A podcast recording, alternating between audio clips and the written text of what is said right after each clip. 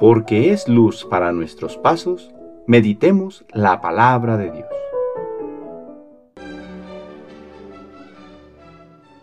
Del libro de Esdras, capítulo 1, versículos del 1 al 6. El año primero del reinado de Ciro, rey de Persia, el Señor, para cumplir lo que había anunciado por boca del profeta Jeremías, movió a Ciro a proclamar de palabra y por escrito en todo su reino este decreto. Esto dice Ciro, rey de Persia. El Señor, Dios del cielo, me ha entregado todos los reinos de la tierra y me ha encargado edificarle un templo en Jerusalén de Judá. Los que pertenezcan al pueblo del Señor, que vayan a Jerusalén de Judá, para reconstruir el templo del Señor, Dios de Israel, que habita en Jerusalén, y que Dios los acompañe. La gente del lugar proporcionará a todos los judíos sobrevivientes donde quiera que residan oro, plata, utensilios y ganado, además de las ofrendas que quieran hacer voluntariamente para el templo de Dios que está en Jerusalén.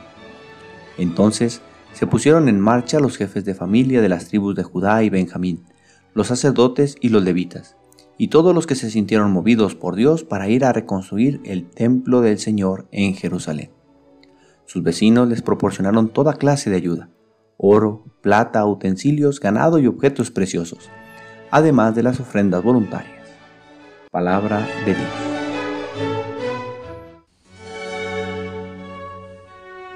Lunes de la vigésimo quinta semana del tiempo ordinario. El pueblo de Israel vivió una época muy dolorosa.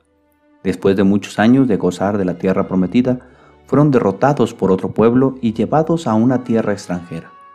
Pero no todo paró ahí sino que el majestuoso templo de Jerusalén, construido en tiempos del rey Salomón, fue destruido. Hoy escuchamos cómo Dios inspira su benevolencia sobre el rey Ciro de Persia, que permite que los judíos regresen a su patria y reconstruyan el templo, y no solo los deja ir, sino que manda que se les ayude para poder llevar a cabo esta obra. Esta historia del pueblo de Israel nos hace recordar otra, cuando Francisco de Asís, en los pasos que iba dando en su conversión, escuchó la voz de Dios que le dijo, reconstruye mi iglesia. Él pensó inicialmente que se trataba del templo material, que de hecho reconstruyó.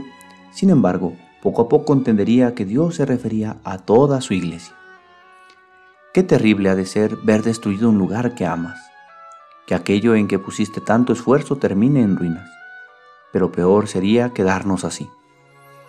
Hoy nosotros somos llamados a poner nuestro esfuerzo en la reconstrucción de la iglesia esta iglesia que a veces pareciera que se cae a pedazos por falta de una auténtica espiritualidad de sus integrantes, en que pareciera que está muerta sin vitalidad.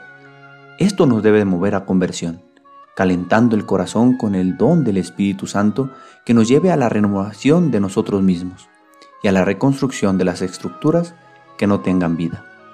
Señor, a veces somos muy críticos al ver a tu iglesia herida por nuestros pecados Hoy te pedimos que encienda nuestro corazón el deseo de conversión para que avancemos en el camino que redescubra la belleza de su rostro. El Señor esté con ustedes. La bendición de Dios Todopoderoso, Padre, Hijo y Espíritu Santo, descienda sobre ustedes y les acompañe siempre. Que tengan buen día.